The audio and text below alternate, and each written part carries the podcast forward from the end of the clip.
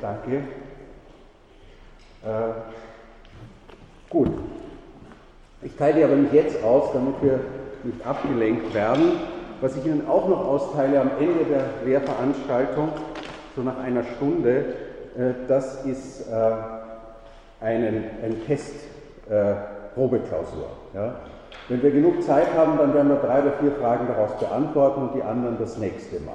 Ja? Also Sie sehen, ich habe durchaus ein Interesse daran, dass dieses, diese Vorlesung erfolgreich äh, verläuft. Und wir haben heute äh,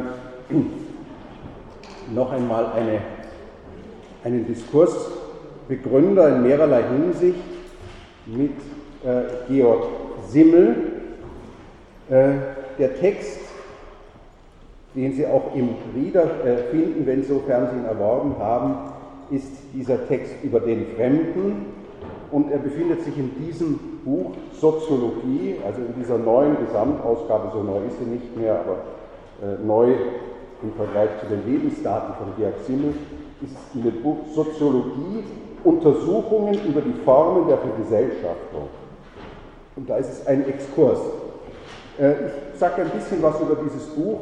Dieses Buch ist nicht so, wie man sich denken könnte, so ein systematisches Buch, was ist Soziologie und dann äh, wird halt die Gesellschaft äh, und dann sozusagen die Elemente systematisch entfaltet, ähm, sondern sind, es sind Teilbereiche, scheinbar Teilbereiche, darunter auch sehr periphere oder scheinbar periphere, an denen diese Formen der Vergesellschaftung äh, dargestellt äh, zum Beispiel beginnt dieses Buch äh, mit der Frage, wie Gesellschaft möglich sei.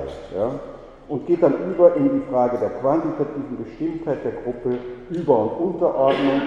Dann gibt es ein Kapitel der Streit, das Geheimnis und die geheime Gesellschaft. Da gibt es wieder Exkurs über den Schmuck, die Kreuzung sozialer Kreise, der Arme, die Selbsterhaltung der sozialen Gruppe, der Raum und die räumlichen Ordnungen der Gesellschaft. Darüber habe ich das letzte Semester äh, auch verbracht mit diesem Spatial Turn, zu dem äh, Simmel natürlich zuzurechnen ist. Und in diesem neunten und vorletzten Kapitel, das letzte geht dann über die Erweiterung der Gruppe, über Individualität und Adel, äh, aber in dem neunten Kapitel über den Raum und die räumliche Ordnung der Gesellschaft gibt es eben diesen berühmten Exkurs über den Fremden. Ja? Das heißt, der Fremde ist auf der einen Seite äh, ein Teil dieser äh, Gesellschaft, dieser Kultur und auf der anderen Seite ist er ausgegrenzt. Ja? Und diese Ausgrenzung scheint aber konstitutiv äh, für Kulturen und Gesellschaften zu sein. Das heißt also, von vornherein ist der Exkurs über den Fremden eingebettet in eine ganz spezifische Theorie des Raumes und des Räumlichen. Äh, Raum versteht aber äh, Simmel nicht so, dass er sozusagen Gesellschaft und Raum, äh, Gesellschaft und Kultur determinieren würde, sondern ganz im Gegenteil. Der Raum ist gleichzeitig etwas, äh, wo Gesellschaften äh, sozusagen ihre Relationen projizieren und ausgestalten. Ja, also der Raum hat immer eine metaphorische und symbolische Bedeutung. Es ist niemals nur die physiologische oder geografische Bedeutung dieses Raumes. Also ein Beispiel ist, wie in vormodernen Gesellschaften, äh, zum Beispiel Stadtordnungen von oben und unten, Oberstadt, Unterstadt, obere, untere Straße, äh, Häuser, Höhlen und so weiter, äh, soziale Differenzierungen abgebildet werden. Nicht? Also der Raum ist sozusagen auch etwas, in dem soziale Verhältnisse abbildbar äh, sind und in dem gesellschaftliche Verhältnisse organisiert äh, werden. Und in modernen Gesellschaften äh, könnte man sagen, äh, hat sich diese verschiedenen Dimensionen des Raumes, der natürlich physische Raum, sozialer, symbolischer und imaginärer Raum, die haben sich ausdifferenziert. Simmel thematisiert auch den engen Zusammenhang zwischen Raum und Grenze. Äh, er fasst Raum so, dass Raum eigentlich nur etwas ist, äh, das auf den Menschen bezogen ist. Ein Raum, der sozusagen menschenleer wäre, ist für den Sozial- und Kulturphilosophen Simmel eigentlich kein äh, Raum. Damit steht er in Übereinstimmung im Übrigen zu den heutigen Theoretikern des Raumes.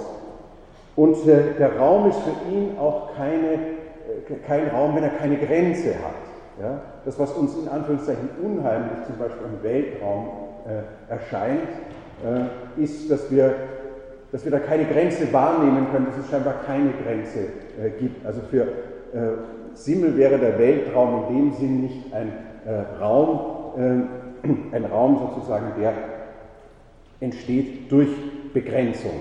Und nun können Sie sich ungefähr vorstellen, in welche Richtung sich das bei Simmel bewegt. Vielleicht sollte ich auch noch sagen, dass, Raum, dass Simmel den Raum immer raumzeitlich äh, sieht. Auch da ist er ein Vorreiter sozusagen dieser Theoretiker des Spatial Term. Äh, und er beginnt äh, mit einer Kategorie, die sozusagen für Raumverhalten bestimmend ist, ja? nämlich der Kategorie des Wanderns. Ja? Jemand, der also nicht auf einen Raum fixiert ist.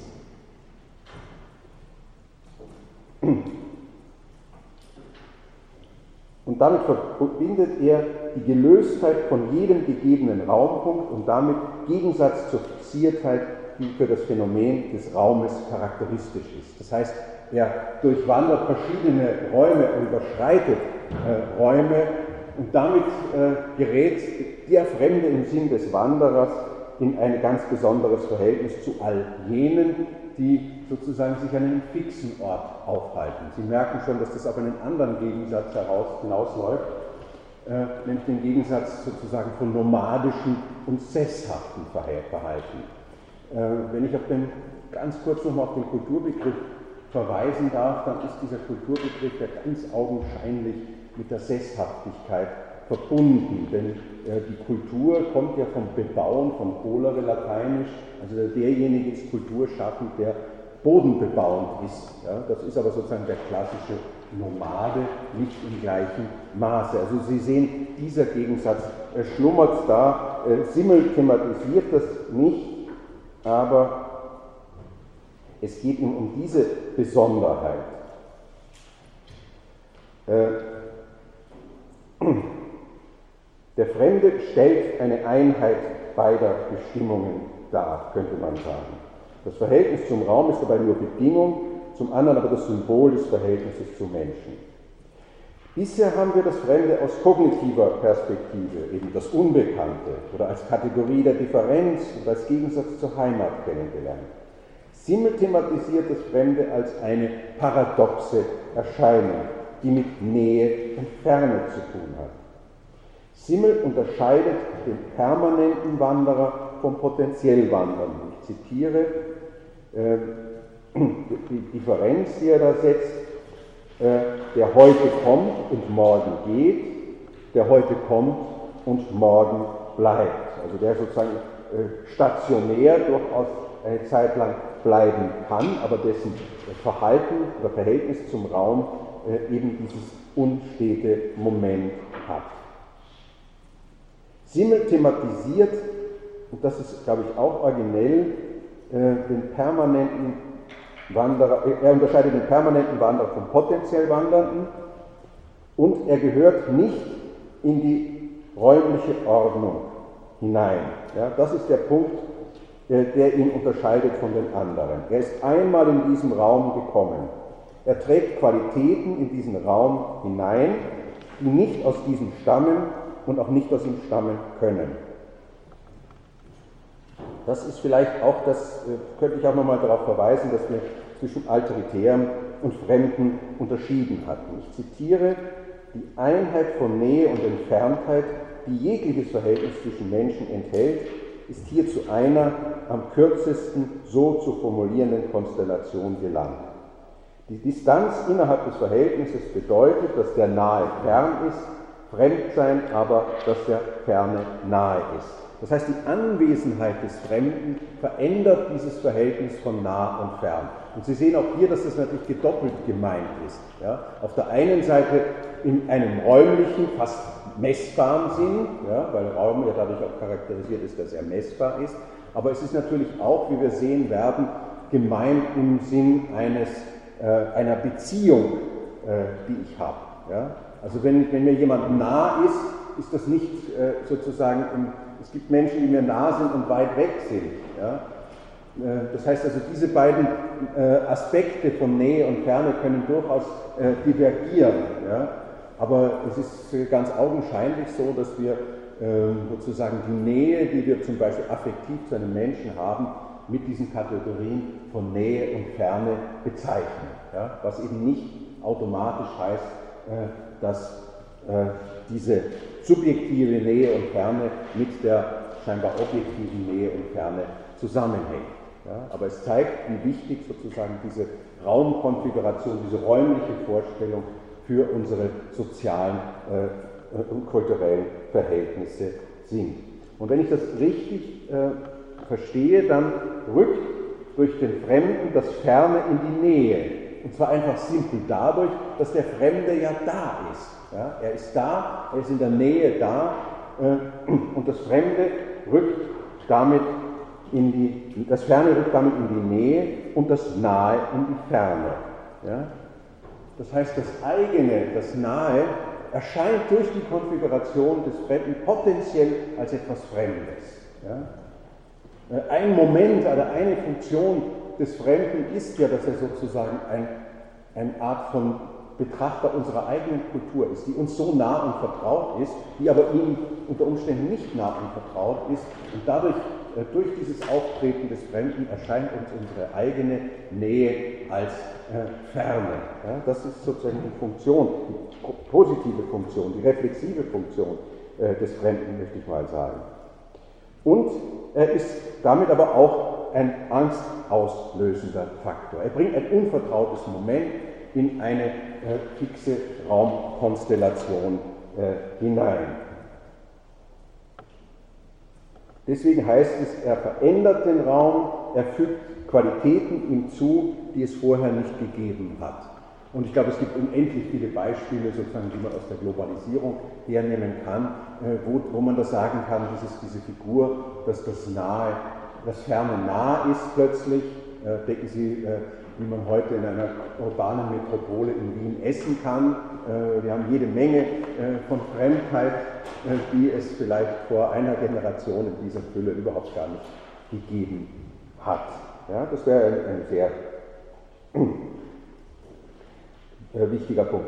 Der zweite Punkt ist auch ganz, ganz spannend und, und wichtig äh, nämlich der Fremde als Wechselwirkungsform, wie Simmel das nennt. Das heißt also, der, der, Fremde steht zu uns in einer Relation, der ist nicht einfach, äh, der ist nicht einfach da draußen, ja, sondern äh, wir haben ein sehr ambivalentes Verhältnis. Äh, und das ist für äh, unsere Form äh, des sozialen und kulturellen Zusammenlebens wichtig. Ja. Es ist nicht so, dass wir keine Beziehung haben. Und Simmel spitzt das zu und sagt, dass die Bewohner des Sirius soziologisch und kulturell für uns gar nicht existieren. Sie stehen jenseits des Verhältnisses von nah und fern. Ja? Erstmal wissen wir gar nicht, ob es sie gibt, aber wir haben keine Beziehung zu ihnen, würde Simmel sagen. Sie sind also für uns eigentlich bedeutungslos. Man könnte natürlich sagen, naja gut, wenn sie jetzt in einem, äh, in einem Science Fiction äh, vorkommen, dann werden sie plötzlich zu dieser Art von äh, Fremden. Das ist vielleicht ein ganz interessanter äh, Effekt äh, das wäre auch ein Einwand, über den man natürlich diskutieren äh, kann. Ja? Aber was, was und damit ist dieser Fremde wenigstens in dem Film ein, ein Element unserer Kultur. Ja? Und sei es nur als eine, äh, als eine unheimliche Konfiguration äh, von Fremdheit, von Bedrohung äh, oder als tröstliche äh, Offenbarung, dass wir nicht allein sind, Mutterseelen allein sind in diesem äh, riesigen Weltraum, wie immer, das, wie immer in welcher äh, Konstellation äh, dieser außerirdischen Bewohner vorkommen mögen. Aber dadurch werden sie eben in, einen Status gerückt, dass sie ein Teil sind. So wie die Armen oder die Feinde, sagt Simmel. Das ist natürlich auch interessant, diese Analogie. Denn den Armen würde er sozusagen aus der Perspektive der reichen Gesellschaft als den Marginalisierten, marginalisiert kommt übrigens auch von Grenze, nicht? Das, in Erinnerung rufen darf. Äh, und der würde ähnlich sozusagen soziologisch betrachtet ganz ähnlich funktionieren. Äh, kulturell äh, vielleicht nicht, ja? aber auch da gibt es natürlich Überlagerungen, wenn sozusagen die Armen einer ethnischen Gruppe angehören und die Reicheren einer, einer, anderen, dann haben sie diese Überlagerung des, des Fremden. Naja, und das mit den Feinden ist auch interessant. Ja? Der Feind ist sozusagen nicht jemand, der, auch, der außerhalb ist. Ja? Die ganze affektive Energie, die Feindschaften mit sich bringen, wo man sich auch manchmal wünschen würde, äh, diese Energien würden anderen Zwecken äh, zugutekommen, ja, ist ja nicht sehr produktiv, äh, diese, diese meisten dieser Feindschaften, ist auch ein ganz klares Element ähm, der eigenen Kultur. Ja. Ich glaube, es war Nietzsche, der sinngemäß das so auf den Punkt gebracht hat, du musst mein Feind sein, damit ich mich besser sozial organisieren kann. Ja? Äh, ein höchst äh, paradoxer und auch sehr, in seiner Logik sehr unerfreulicher Befund. Also diesen Zusammenhang zwischen dem Armen, dem Feind und dem Fremden sieht äh, Simmel durchaus, ich würde das durchaus als kritisch bezeichnen. Ja? Äh, wichtig ist, dass der Fremde eben auf der einen Seite ein Außerhalb markiert, aber ein Außerhalb im Innerhalb. Ja? So wie der Fremde im Innerhalb eine Rolle spielt. Ja? Also dem soziologischen äh, Blick, der hier im Vordergrund steht, aber der natürlich gebündelt ist mit einem äh, kulturellen äh, Blick, dem geht es darum, äh, diese Funktion von Ausgrenzung innerhalb einer Kultur äh, zu, zu befragen. Ja? Und hier ist natürlich die, die, die, Perspektive, also die Perspektive von Simmel schwankt, würde ich sagen. Auf der einen Seite betrachtet er den Fremden als ein Phänomen und sagt, äh, warum gibt es in einer Kultur äh, Fremde äh, und sie haben sozusagen eine Art von konstitutiver äh, Bedeutung. Ja, sie sind nicht bedeutungslos, sie sind nicht außerhalb, sondern sie sind zugleich ein Gegenüber. Ja? Und das, das gilt natürlich auch von dem, von dem Feind. Ja? Der Feind ist nicht etwas, das mir eigentlich völlig wurscht ist. Das, der ist nicht am Sirius, der Feind, sondern der ist plötzlich in der Nähe. Ob er jetzt räumlich in der Nähe ist, ist eine völlig andere Geschichte. Also diese, diese Doppelbestimmung, er ist ein Element, dessen Stellung ein Außerhalb und ein Gegenüber mit einschließt. Und nun kommt äh, Simmel zu einem nächsten Punkt, ähm, ich hatte schon klassische Nomaden äh, erwähnt, ähm, die natürlich auch immer eine gewisse Art von kultureller Romantik hervorbringen. Ja? Äh, das hängt natürlich sozusagen damit zusammen, dass sie nicht äh, heute hier, morgen dort, ja, das, oder es gibt dieses Lied The Passenger, der also auch dauernd unterwegs ist.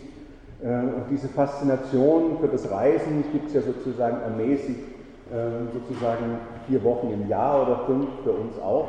Also es hat also eine, eine, ein, ein Faszinosum, ob das jetzt sozusagen die Projektion der Indianer ist oder äh, wenn Sie bei, bei Karl May zum Beispiel, ich gehöre noch zu den Karl May-Lesern, Ihre Generation ist das, ist das schon eigentlich abge... Und heute ist das natürlich völlig politisch inkorrekt geworden. Aber imagologisch ist das interessant, also wie äh, Karl May sozusagen die Türken, die Araber und diese Berberstämme, ja, die, die, sind, die, die sind eigentlich gut, die sind also männlich, die sind unabhängig, die lassen sich nicht einzwängen äh, von der Gesellschaft, die haben immer so einen rousseauistischen Touch, möchte ich sagen. Und das gilt natürlich auch für äh, andere Nomaden. Ja. Simmel äh, geht es aber jetzt nicht um diesen äh, kolonialen äh, Bezug, sondern er, fragt sich ähm, so im, Hinblick auf den Übergang von der, zur modernen Gesellschaft in Europa. Und da kommt er auf eine Figur, nämlich die Figur des Händlers. Ja, der Händler ist jemand, der zwangsläufig zwei, an zwei Orten tätig ist. Ja, nämlich an einem Ort, wo er sozusagen Waren einkauft und sie bringt äh, an einen anderen Ort, ja, wo es diese Waren äh, nicht gibt. Ja. Deswegen ist sozusagen die Figur des Händlers äh, der Inbegriff der, des beweglichen Menschen. Ja. Also wie, wie, schnell das umkippt, ist ja, wenn Sie sagen, so ein Begriff wie Flexibilität. Ja. Flexibel ist auch ein Mensch, der nicht nur äh, sozusagen seine Identität äh, formen kann nach, Notwendigkeiten, sondern der eben auch bereit ist, wenn man sagt, äh, da gibt es einen neuen Job, äh, der ist 700 Kilometer entfernt, äh, dann kann ich übermorgen meinen Koffer packen und, trete den Job an. Das ist sozusagen die, diese Flexibilitätsfigur. Sie merken aber sofort, dass das von der Romantik dann in etwas umkippt, was wir dann, gar, was wir dann durchaus beargwöhnen, weil wir sagen, da gibt es sozusagen ökonomische und politische Mächte, die eigentlich das Leben des Menschen äh, sozusagen äh, über Gebühr gestalten und bestimmen äh, wollen. Der, der, der Händler, das ist immer sozusagen der Fremde. Ja? Das ist sozusagen auch eine Figur des Marktes. Ja? Wenn es zum Beispiel im ersten Bezirk in Wien ein Griechenbeisel gibt, also ein renommiertes Touristen äh, inzwischen, dann hängt das damit tatsächlich zusammen, dass schon im Mittelalter griechische Händler hier tätig gewesen sind. Ja. Nun ist die Geschichte der griechischen Händler nicht so dramatisch verlaufen wie äh, die Geschichte anderer äh, Völker. Ich meine natürlich in Europa vor allem die Juden. Und äh, Simmel denkt nicht nur an den Juden, er spricht das auch ganz deutlich aus, dass der europäische Jude genau diese Funktion hat, äh, der fremde Kaufmann zu sein. Ja. Äh, Im Osmanischen Reich waren das neben den Juden tatsächlich Griechen und vor allem auch Armenier. Das ist vielleicht, äh, sonst sind die Ähnlichkeiten zwischen Armeniern oder Juden nicht so groß, aber äh, es ist vielleicht kein Zufall, dass es ein Massaker im, im Ottomanischen Reich gegen die Armenier gegeben hat, das 1,5 Millionen Menschen das Leben gekostet hat. Eben diese Armenier werden von den Einheimischen eben als potenziell unzuverlässig angesehen. Ja? Äh, und die äh, europäischen Juden geraten natürlich in einer territorial, säkularen Territorialreligion, wie sie der Nationalismus darstellt, in Verdacht, nicht sozusagen sich territorial zu verhalten, sondern ganz andere Interessen. Also alle Verschwörungstheorien äh, gegenüber den Juden hängt meiner Ansicht nach damit zusammen, dass die nicht zuverlässig eben sind in diesem Sinn der territorialen und damit auch sozialen und kulturellen Zugehörigkeit. Ja. Das ist sozusagen, man braucht sie auf der einen Seite, denn man möchte diese Produkte haben. Ja. Ähm, und auf der anderen Seite beargwöhnt man diese Menschen, sie haben eine Sonderstellung. Ja. Und sie sind auf der einen Seite Teil und auf der anderen Seite nicht Teil der Gesellschaft. Äh, sie sind zum Beispiel keine Bodenbesitzer. Aber sie verkörpern den Charakter von Beweglichkeit. Ja. Sie bilden eine Synthese von Nähe und Ferne aus, könnte man auch sagen.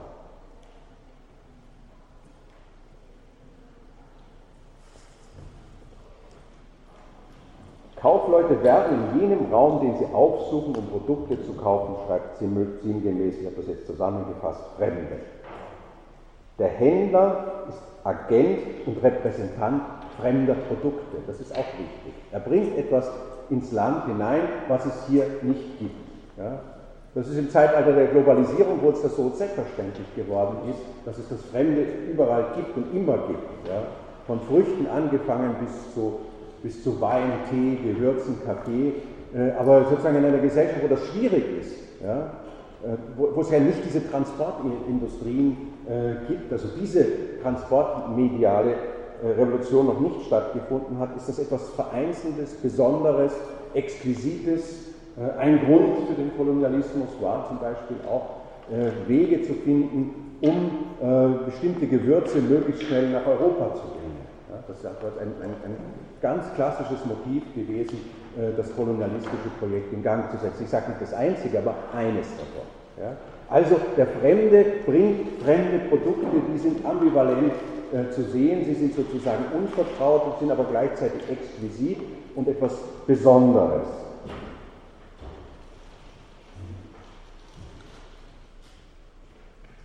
Die Position verschärft sich für das Bewusstsein, schreibt Simmel, wenn er statt den Ort seiner Tätigkeit wieder zu verlassen, sich an ihn fixiert. Der Fremde ist seinem ursprünglichen Wesen nach kein Bodenbesitzer, kein Bauer, also kein Adliger, kein Handwerker. Er hat eine Sonderstellung. Aber komplexere Gesellschaften, schon in der Vormoderne, bedürfen eines Netzwerks von Händlern. Das ist also keine Gefälligkeit, der betreffenden Gesellschaft, sondern der Fremde erfüllt eine maßgebliche ökonomische Funktion. Also wie gesagt, äh, die ethnische Markierung des Fremden im europäischen Kontext ist zumeist, wenn auch nicht ausschließlich, äh, der äh, Jude. In anderen außereuropäischen Gesellschaften ist es zum Beispiel der Inder oder der Chinese. Und in dem Zusammenhang erwähne ich gerne, dass der indonesische Nationalismus in den 1960er Jahren ein Pogrom an der chinesischen Minderheit vollbracht hat. Da spielen natürlich andere Momente äh, eine Rolle, dass man sagt, die sind, reich geworden äh, und das ist nicht anständig, dass man nur durch Handel Geld verdient. Andere arbeiten mit ihren Händen und, und die äh, tauschen eigentlich, die produzieren ja eigentlich nicht, sie sind nicht produktiv. Also es gibt verschiedene Gründe, die sozusagen zu diesem, äh, zu diesem äh, Rassismus und mit den äh, bekannten Folgen neigen. Der nächste Punkt, den äh, Simmel hier äh, ausmacht, ah ja, das Zitat wollte ich Ihnen nicht vorenthalten. Äh, nein, ich habe einen Punkt über, äh, übersprungen, den ich nicht überspringen möchte. Äh, die Objektivität des Fremden. Simmel hat eine ganz merkwürdige Art und Weise, äh, Begriffe zu verfremden. Ja? Äh, zum Beispiel äh, spricht er im Zusammenhang mit dem, mit dem Kapitalismus und der Gesellschaft der Kultur des Geldes an einer Stelle, dass die Geldkultur besonders intellektuell sei oder er, spricht vom Kommunismus des Geldes. Also ganz absichtsvoll und auch ein bisschen mit provokativer Absicht verfremdet er Begriffe, gibt ihnen eine andere Bedeutung. Und mit der Objektivität des Fremden ist gemeint, dass man den Fremden mit äh, sozusagen mit einer Distanz begegnet, dass der Fremde aber auch aufgrund dessen, dass er sozusagen nicht so verwurzelt ist äh, in äh, die betreffende Kultur, dass er sozusagen eine objektivere Haltung hat. Ja? Er kann sozusagen nicht mitspielen in den, in den inneren, inneren politischen oder ökonomischen Netzwerken einer Stadt. Er hat eine Außenseiterposition aber diese Außenseiterposition hat auch etwas, äh, das ihm ein eine besondere Position geben kann. Ja? Diese Objektivität, meint äh, Simmel, ist nicht einfach ein bloßer Abstand und Unbeteiligtheit, sondern eine merkwürdige Mischung, ein besonderes Gebilde, schreibt Simmel, aus Ferne und Nähe, Gleichgültigkeit und Engagement. Ja? Er erwähnt mh, das Beispiel der italienischen Städte, die Richter von der Renaissance, die Richter von auswärts berufen haben. Also um einen Streit zu schlichten, sagt man dann, es ist besser, äh, dann nehmen wir jemanden äh, als, als einen von den beiden Clans, weil man das Gefühl hat, sind nicht unparteiisch. Also objektiv meint hier eine Form von Unparteiischheit, die aus einer gewissen Distanzsituation hervorgeht, dass man in dieser Causa keine äh, solchen Interessen haben, wie die sozusagen in dem bestreffenden Raum wirklich in Anführungszeichen verwurzelten. Ja? Sie kennen solche Schiedsrichterpositionen zum Beispiel aus dem, aus dem Fußball. Es ist also nicht denkbar, dass, dass man sagt, na, die erste Halbzeit äh, ist der eine Schiedsrichter von der einen Mannschaft und der andere beim nächsten, nach 45 Minuten wechselt man das. Wäre ja theoretisch auch eine Möglichkeit, sondern man nimmt sich einen, der nicht mehr Fußball spielen kann, der meistens also älter ist, ähm, der sich damit auskennt aber der sozusagen den Ausgang des, ähm, des Matches keine, äh, kein Interesse haben soll, sage ich mal. Das ist zumindest das Ideal. Und es gibt viele andere Beispiele, äh, wo man Fremde nimmt. Man nimmt zum Beispiel auch Fremde äh, in einem kleinen Land wie Österreich für Forschungsanträge. Also wenn Sie einen Forschung als Professor oder Professor einen Forschungsantrag schreiben, können Sie sicher sein, dass das nicht von einem österreichischen Kollegen begutachtet wird, sondern Sie müssen das auf Englisch schreiben, weil es meistens deutsche Kollegen begutachten, manchmal auch Engländer, noch seltener irgendwelche anderen, aber ich will jetzt nicht auf den Nähkastel plaudern. Äh, aber das, das sind so, so Beispiele, äh, wo, man, äh, wo man den Fremden diese Art von Objektivität und nur das meint. Simmel. Simmel meint nicht, der sieht die Welt jetzt richtiger oder wahrer, sondern der ist sozusagen nicht in gleicher Weise in die Aktiv Aktivitäten dieses Raumes verwoben, sondern er hat eine Sonderstellung. Und aufgrund dessen hat er eben einen Moment an Objektivität. Ein anderes Beispiel, der Fremde wird aufgrund seiner Stellung zum Rezipienten von Konfessionen, Beichten und Geheimnissen. Sie sehen also, wie Simmel diese einzelnen Themen seiner Soziologie auch miteinander äh, ver, ver, verstrickt. Ja? Also jemanden, der fremd ist, äh, wird man vielleicht eher äh, sozusagen etwa ein Geheimnis mitteilen, in der Hoffnung, dass der es nicht den anderen äh, ausratscht und ich dann sozusagen in einer Kette von Dingen, das kommt dann wieder so wie so ein Bumerang auf mich zurück, das will ich ja nicht. Ja? Also es sei denn, ich will, dass ich das Geheimnis in Wirklichkeit, äh, dass ich das transformiere, dann werde ich es jemandem erzählen und sagen, bitte erzähl das niemand anders, weil du genau weißt, der oder die erzählt es dem anderen, dann setzt du es in Gang. Aber das ist paradox, wenn du wirklich willst, dass der das nicht äh, weitererzählt, dann liegt es tatsächlich nahe, einen Fremden als Informationsträger äh, zu nehmen, weil man davon ausgeht, der hat in dieser Sache nicht das gleiche Interesse. Ja?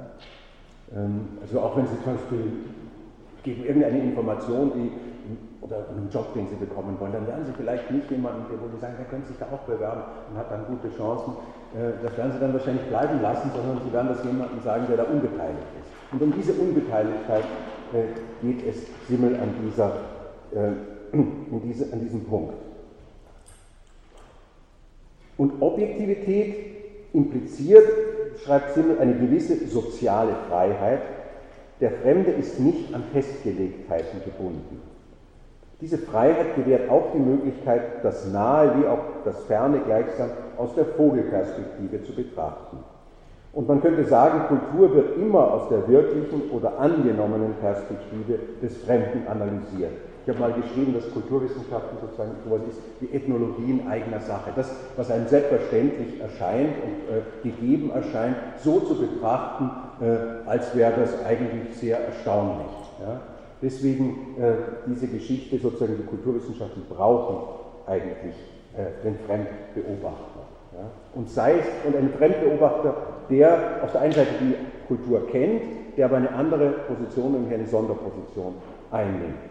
Das kann in einem Kontext auch zum Beispiel, ähm, wenn es um eine männlich dominierte äh, Kultur geht, auch äh, äh, die, Frau, die Frauen einer, einer solchen Kultur sein. Ja? Dieses Fremde ist ja nicht absolut, sondern wie ich immer betont habe, etwas Relationales. Man ist relational näher oder fern. Also das ist ein Punkt, der durch Simmels äh, Auseinandersetzung mit dem Fremden eigentlich sehr bestätigt wird. Und es gibt diesen merkwürdigen Umschlag, äh, den wir ja schon mehrfach bei dem äh, bei den Fremden festgestellt haben. Ja? Also zum Beispiel, wenn ich die, die Verschiedenheit und die Andersheit des Fremden lobe, klingt das ja super zunächst. Ja? Ich fühle mich sozusagen in meiner Andersheit angenommen. Aber wenn ich das sozusagen bis zu Ende radikalisiere, dann bin ich, völlig, bin ich plötzlich draußen als ein völlig anderer, äh, mit dem man nichts zu tun haben will. Und plötzlich ist man in einer, in einer, in einer völlig rassistischen Situation. Ja? Und bei der Gleichheit äh, gibt es auch so einen Umschlagpunkt. Ähm, wir haben das heute im Seminar diskutiert, äh, wo dann aus der Gleichheit äh, etwas wird, äh, das mich zwingt, so zu sein, wie, das, wie der andere, der, das, der sozusagen die Gleichheit die mir gegenüber behauptet. Das, wo die Gleichheit eine Art von Drohung ist, du musst auch so werden, dann bist du gleich. Ja?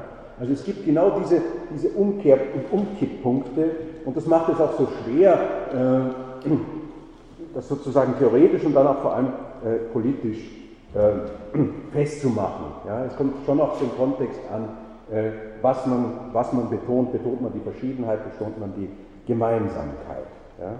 Aber das ist eben im Fall äh, der Simmelschen Analyse von vornherein äh, asymmetrisch. Aber was Simmel auch thematisiert, ist eben genau diesen Umschlagpunkt. Ja? Also man kann diesen Fremden beneiden und kann sagen, ja, der hat mehr Freiheit, äh, der ist nicht an diese ganzen äh, informellen Gesetze gebunden, der hat so eine Sonderstellung in unserer Kultur, das ist ja ganz toll.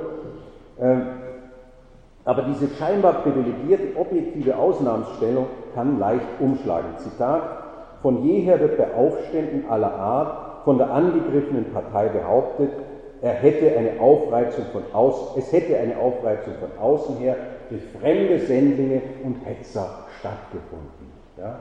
Also in dem Augenblick, wo sich eine, eine Kultur in einen, einen Kulturkampf, in soziale Auseinandersetzungen begibt, äh, wird es für die äh, Fremden, die eigenen Fremden, sage ich mal, ungemütlich. Es geht hier tatsächlich um eigene Fremde. Es geht nicht um die Fremden, die irgendwo äh, anderswo äh, wohnen. Ja? Aber in einer Globalisierung gibt es tendenziell eigentlich nur noch eigene Fremde, weil jeder aus einer fremden Kultur potenziell äh, in unserer eigenen Kultur auftreten äh, kann. Ja? Ich hatte schon die Geschichte des Nationalismus erwähnt.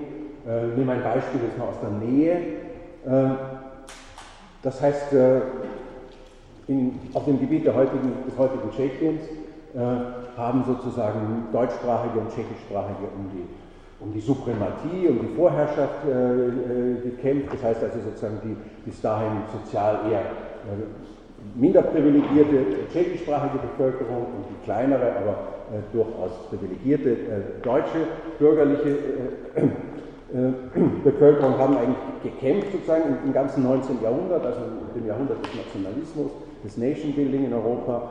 Und da werden von beiden Seiten die Juden als äh, unsichere Kandidaten angesehen. Deren Loyalität wird von beiden in Abrede gestellt, sodass es sozusagen einen deutschen und einen tschechischen Antisemitismus äh, gibt, ähm, mit all den Folgen, Verängstigungen und so weiter. Und das hat meiner Ansicht nach auch dazu geführt, dass schon vor der Shoah äh, ein Projekt wie der Zionismus, jedenfalls bei Teilen, vor allem bei bei pauperisierten Teilen des Ostjudentums großen Anklang gefunden hat, nämlich die Idee, wenn die anderen sozusagen so ein Nationalstaatsprinzip haben, wo es ganz eindeutig ist, wer ist hier zu Hause und wer ist hier der Fremde, äh, dann wollen wir das auch haben. Wenn die uns alle nicht mögen, dann brauchen wir auch sowas Eigenes, ja, äh, wo sozusagen möglichst nur äh, eigene da sein äh, sollen. Ja. Äh, der Antisemitismus der Nationalsozialisten äh, ist natürlich ein sehr gutes Beispiel. Äh, er ist ein besonders typisches Beispiel, weil er beide Feindbilder der Nationalsozialisten, sozusagen das plutokratische Amerika, das ist sozusagen der, der, der perverse sozialistische Moment in den Nationalsozialismus, also auch der russische Jude, der sozusagen pauschal für die bolschewistische Revolution verantwortlich gemacht hat, in dieses Bild der jüdischen äh, Weltverschwörung gepackt werden kann, die eben als eine Verschwörung von fremden Menschen über uns angesehen äh, wird. Ich kann mich noch sehr gut erinnern, ähm, wie es in die Auseinandersetzungen ähm, um, um diese Waldheim-Geschichte und seine Vergangenheit geht, dass dann äh, von einer Partei die damals eben von Jörg Haider äh, angeführt wurde, dann gesagt hat, das muss die Ostküste sein. Ja, das war sozusagen äh, eine Allusion der Ostküste, das ist sozusagen, das sind die reichen jüdischen äh, Amerikaner in den Medien und so weiter, die haben das arme Österreich, wird das jetzt da von außen angebatzt. Ja. Ähm, also eine Quelle des Antisemitismus ist sicher genau diese, diese, dieser latente Vorwurf sozusagen, das ist, da ist so eine fünfte Kolonne, äh, die ist da unter uns und die müssen wir ausmerzen. Ja? Äh, auch die russischen Pogrome äh, vor der bolschewistischen Revolution, also um, um und nach 1900, hängen damit aufs engste zusammen. Ja? Also da wird Fremdes sozusagen wie Diebsgut eingeschleust in eine äh, Kultur, die ja programmatisch homogen sein will. Ja? Das, das, äh, das Paradoxe ist ja sozusagen, dass der Nationalismus äh, eigentlich den Fremden nur braucht, um ihn am liebsten äh, draußen zu haben. Ja? Also äh, er ist schon sozusagen strukturell und kontrafaktisch, ja? weil äh, der Nationalismus ja zu einem Zeitpunkt entstanden ist, nicht wo es irgendwelche nomadischen und sesshaften Bauerngesellschaften gibt, sondern äh, komplexe, damals schon miteinander vernetzte Gesellschaften gegeben hat. Die Globalisierung ist ja nicht so neu.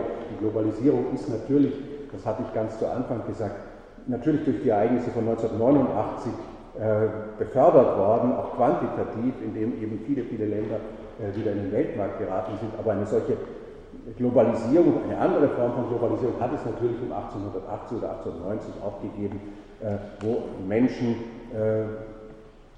davon geträumt haben, dass sie in homogenen zentraleuropäischen Ländern leben sollen, müssen, können, wie auch immer. Also dass, dass diese Art von äh, äh, territorialistischen Konzepten natürlich besonders strukturell xenophob sind, liegt auf der Hand. Und jetzt kommt noch ein äh, wichtiger Punkt. Äh, das Verhältnis zum Bekannten, organisch Verbundenen, unterscheidet sich signifikant vom Verhältnis zum Fremden, sagt Simmel. Der Fremde, das finde ich sehr, sehr wichtig, ist eine sehr abstrakte Konstruktion. Ja? Dem Fremden äh, werden nur ganz allgemeine Qualitäten zugeschrieben. Der Bekannte äh, basiert sozusagen auf der Gleichheit von spezifischen Differenzen. Ja?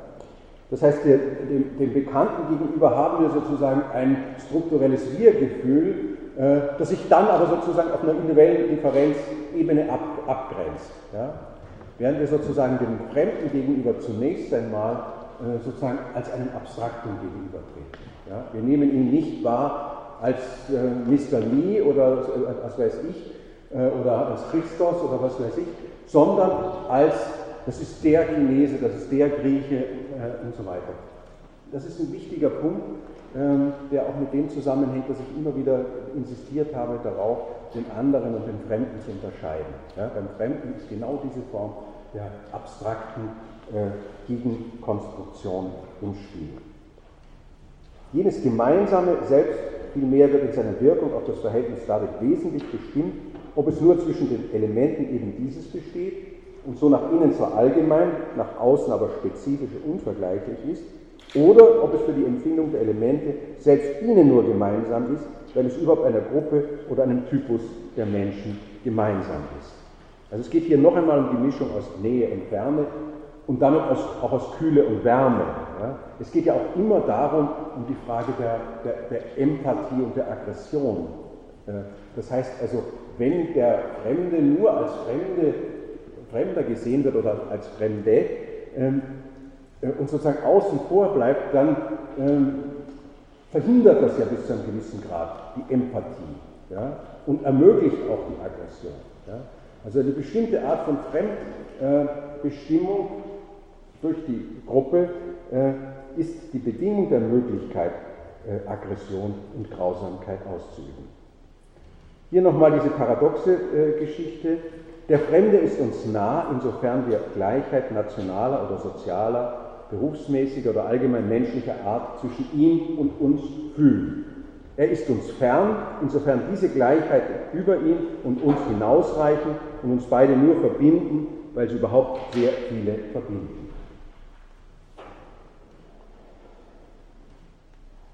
Dann möchte ich noch zwei oder drei Punkte äh, summarisch zusammenfassen. Ähm, scheinbar ist die, die Frage die, der, erotischen Beziehung in vielen äh, Konzepten des Fremden von Interesse. Ja, wir hatten das bei Levinas und wir haben es in ganz anderer Art und Weise äh, hier bei Simmel. Simmel meint nämlich, dass die Fremdheit in erotischen Beziehungen eine gewisse Rolle spielt. Natürlich denkt er zunächst einmal ähm, an äh, heterosexuelle Beziehungen, wo ja sozusagen von vornherein diese Spannung der Geschlechter vorausgesetzt äh, wird. Aber ich denke, äh, auch äh, in anderen äh, sexuellen Orientierungen spielt diese Fremdheit eine gewisse äh, Rolle. Ähm, zur Krise intimer Beziehungen, meint Simmel, kommt es, wenn das Gefühl der Einzigartigkeit der eigenen Liebe und des geliebten Menschen verschwindet. Ja? Wenn hier also Entfremdung bedeutet Verlust von Fremdheit. Er ist mir nicht mehr so fremd oder sie ist mir nicht mehr so fremd und von daher auch nicht mehr so attraktiv. Ja? Also Simmel sieht einen Zusammenhang von Fremdheit und Erotik. Ja? Das Erotische ist undenkbar ohne diesen, dieses, diese Würze des, des Fremden. Ja? Ist das Zweien Gemeinsame nicht doch am Ende eines, das nicht bloß Ihnen gemeinsam ist? Ja? Das wäre zum Beispiel eine solche Desillusionierung. Man könnte ja auch sagen, ich will das jetzt nicht als, äh, sozusagen als lebensphilosophische Weisheit hier präsentieren, aber aus der Logik des Denkens von Simmel ergibt sich, dass erfolgreiche erotische Beziehungen sind wohl solche, in denen ein Spannungsverhältnis von nah und fern bestehen bleibt, in der die Erfahrung von Nähe wie von Ferne möglich ist. Ja? Äh, es gibt natürlich sehr verschiedene Fremdheiten. Ja? Es gibt auch ethnische Fremdheiten in intimen Beziehungen, die auf der einen Seite konstituierend wirken können, aber auf der anderen Seite vielleicht auch äh, Nähe schwieriger machen. Ja? Also ich kann das nicht aus eigener Erfahrung bringen, aber es gibt solche Erfahrungsberichte, es gibt auch Bücher darüber äh, von Menschen, die also lange Beziehungen zu Menschen aus anderen Kulturen haben und äh, und hier über Nähe und Ferne des jeweiligen Partners berichten. Simmel erwähnt noch eine ganz andere Konzeption des Fremden, in der jedwede Gemeinsamkeit ausgeschlossen wird. Und er bezieht sich auf den griechischen Begriff des Fremden, des Barbaren. Ja? Das ist sozusagen eine andere Form. Äh, und diese, diese, Form des Barbaren, äh, die findet man eben auch äh, in den, vor allem in den Anfängen des europäischen Kolonialismus, wo eben gesagt wird, ja, diese, diese Indianer, die haben keine richtigen Bärte, das sind keine richtigen Männer, die laufen nackt umeinander, die wissen ja nicht immer, was Kleidung ist und so weiter. Das sind, das sind nicht Menschen, die durchgehen. Die sind sozusagen Menschen minus Zivilisation, Menschen minus Kultur. Also um diesen Ausschlussmechanismus, den schon in der Antike gegeben hat, geht es hier. Hier werden den anderen die generellen Eigenschaften abgesprochen, die man mit den Menschen der eigenen Kultur teilt. Ja? Die eigenen Menschen, äh, mit denen hat man was gemeinsam, nämlich Kultur und Zivilisation. Und Trennen mit den Barbaren äh, ist genau das. Und das zielt auf eine Beziehung zum Fremden als Nichtbeziehung hinaus äh, mit, dem, mit der Möglichkeit sozusagen, dass es ein Fremder er oder eine Fremde sie. Ja? Also jemand, mit dem man nicht in eine ähm, intersubjektive Beziehung eingeht. Das ist politisch gesprochen die Position des Rassisten gegenüber reichen und vor allem armen Minderheiten, gegenüber kolonialisierten außereuropäischen Völkern, gegenüber Nachbarvölkern, die man beherrscht. Die Nichtgemeinsamkeit wird zum entscheidenden Element unserer Nichtbeziehung zum Fremden, der nah und fern zugleich ist. Der Fremde wird auch nicht in seiner Individualität und in seiner sozialen Stellung wahrgenommen, sondern ausschließlich als bestimmter kultureller Typus behandelt. Da gibt es ja noch praktische Beispiele, die Simmel erwähnt, zum Beispiel eine Sondersteuer, die nur für Juden erhoben wird, also die mittelalterliche Judensteuer.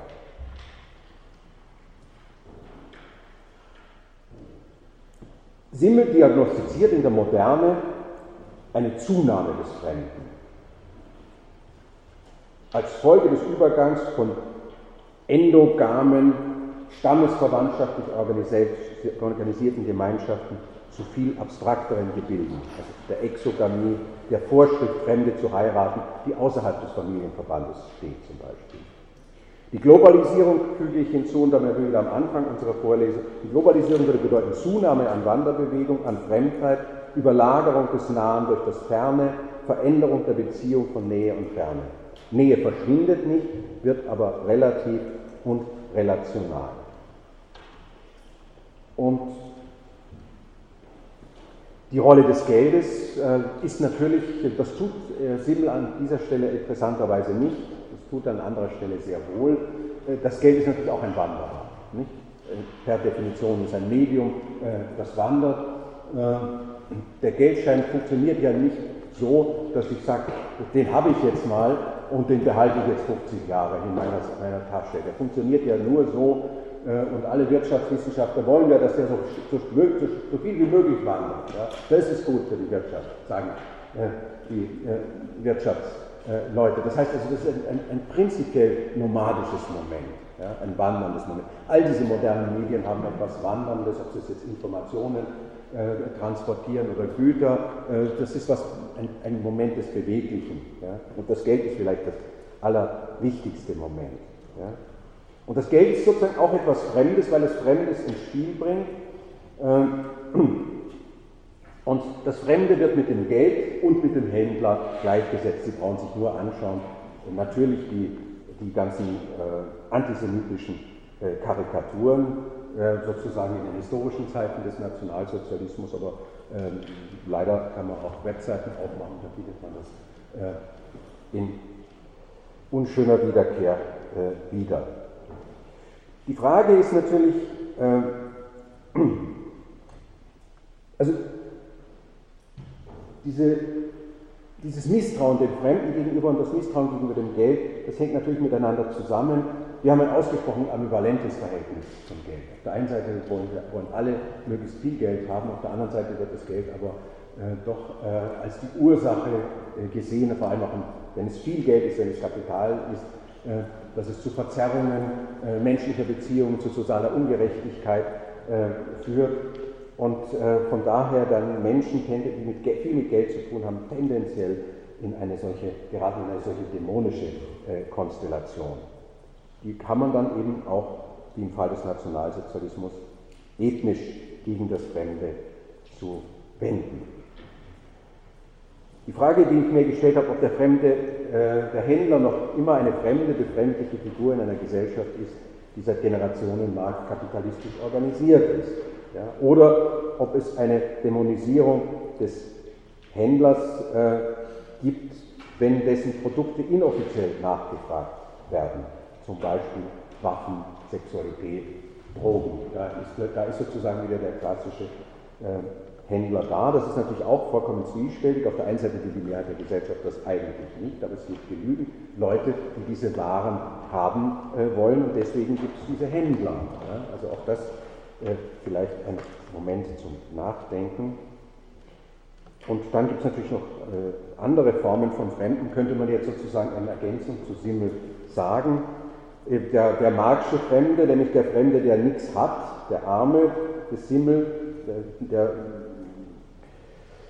nach Marx hat ja sozusagen der Fremde, also der Proletarier, nur äh, eine Ware, nämlich seine wahre Arbeitskraft und weil er sonst nichts hat, muss er die eben verkaufen. Ihm ist eigentlich, er ist eigentlich in der kapitalistischen Gesellschaft der Fremde, das ist die Diagnose von Marx, das wäre eine andere Fremdheit, aber die hat Simmel ja mit der Figur des Armen eigentlich schon erwähnt. Die Zwangs- und die Sklavenarbeit und dann eine andere Figur, äh, der Fremde, ähm, der jetzt nicht unbedingt Händler werden wollte, der, der, der gar nicht irgendwie so ein Globalisierungs-Globetrotter sein will, sondern der, der, der Exilierte, der Asylsuchende, ähm, derjenige, der vor Gewalt und Armut äh, flüchtet. Auch das ist ein Fremder.